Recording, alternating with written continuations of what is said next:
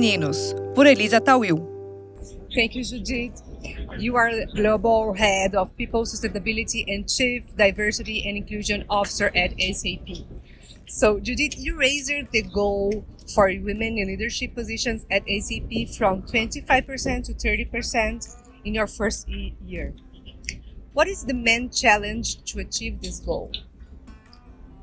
The main challenge to achieve the goal is sometimes we have to change mindsets so that the obvious candidate isn't always the go to candidate. A lot of times when you are thinking about your team, you may choose someone who you perceive as like you. And you really, or, or we need as managers and leaders to think more broadly about what are the skills that I don't have on my team and how can I look to develop someone who is very different from me. And that's a mindset in education. So that's one challenge. Another challenge is that we're moving really quickly. The skills that we need really change. So we have to think a lot about the skills that we need in the team and how do we develop those, those skills uh, when do we need to go out and acquire them? A lot of times we'll hear that one of the challenges is the pipeline. And certainly there are some structural issues with the pipeline, but I really believe that women, that people of color, that people from different backgrounds are as capable as anyone else. And that if we do the work to source the talent, we'll find great people for all roles. And that's no less true in leadership roles than it is in any other role. So, diversity is a very broad theme. How does SAP turn these guidelines into action on a global scale and also into tangible metrics? Mm-hmm.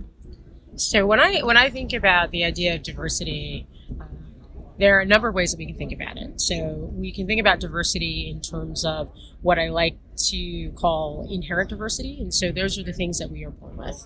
Those are often the things that we stop looking at You know, things like your gender identity or where you were born. Those are things that are really hard for us to change. We can't change those things. But then there's another set of parameters of diversity, and that's our acquired diversity. That's the mix of skills, backgrounds, and abilities that we have. That's what we gain along the way. And so as we think about diversity, it's important that we recognize that everyone contributes to the diversity that we have at SAP. So we want to have people from a variety of backgrounds, but we also want people to have different skill sets and different abilities. So it's about thinking about the mix of those. Mm-hmm. And when we think about how do we identify where we spend more of our resources, we like to look at the concept of underrepresentation. So we can look at our population and say, well, what is underrepresented at SAP as compared to their representation in the labor market.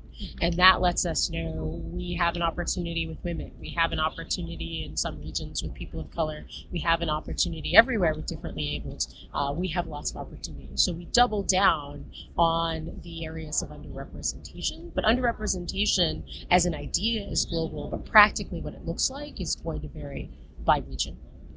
Perfect. And when diversity came into your life and your career, did you pursue the, the team or it came as an agenda that you embraces for the corporative environment? So I, when I think about my career, I the first time that the question of inclusion was broached for me was when I was in college. I was writing for one of the college newspapers where, and I was asked to cover a story which was on minority and women faculty hiring in the United States, and specifically at my college, and why we didn't have more women and more uh, faculty of color. And I didn't realize that that was a challenge. I was really young. I was, eight, you know, I think I was 19. And so that was my first foray into the diversity and inclusion field. Uh, and then I really didn't think about it for a long time. But when I made a shift, I, I was an academic and I made a shift from being an academic to being in the corporate space. I was in HR. I worked for the corporate executive board, which was acquired a few years ago by Gartner, working in their HR practice. And we got some requests for diversity. So it was something that I had something of a passion about, something that I had pursued from um, an interest rather than professionally. And so I developed an exper- expertise off the side of my desk, which allowed me to be able to answer some of the diversity questions for our clients, for members at that time. And so when I had the opportunity to go out on my own with a partner and think about, well, what is an area I wanted to consult on? It really was diversity and inclusion. And after doing that for about a year, my partner decided she wanted to be an executive coach, and I didn't. And so I was really fortunate to have applied for an opportunity at Google in their diversity program. And I spent almost five years uh, as a diversity programs manager at Google. So that's really how my career in diversity inclusion began. Awesome. And SAP announced today here in Brazil at the opening stage of SAP Now Brazil, the Algorithm of Life project. How can technology impact the genomic bios of companies uh, through diversity and also in our personal life? Yeah, it's a, it's a very complex question. And one of the one of the things that really attracted me to SAP was that SAP was a company that was willing to look at inclusion challenges and say, can we apply technology to those challenges around inclusion, to those challenges around health, mental health, physical health, and and I'm really fortunate. I have a portfolio that includes diversity inclusion and global health and well-being, and we fully believe that a we need a healthy and inclusive culture so that we can run our best, and so that means we need to use technology to help us do that. We've seen that the changing hearts and minds one to one is a very slow process. My hope is that by deploying the technology, deploying these algorithms, that we can speed up the process and we can be more effective.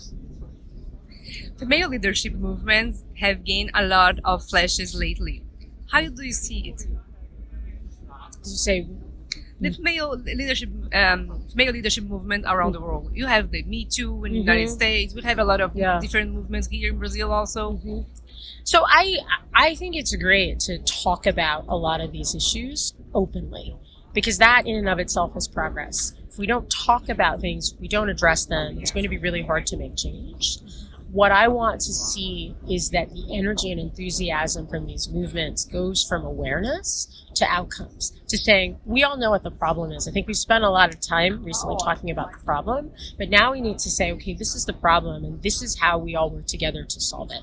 Because when it comes to inclusion, we all contribute to the diversity and inclusion of an organization. And we do that in our organizational practice, things that we as HR leaders or diversity leaders can design.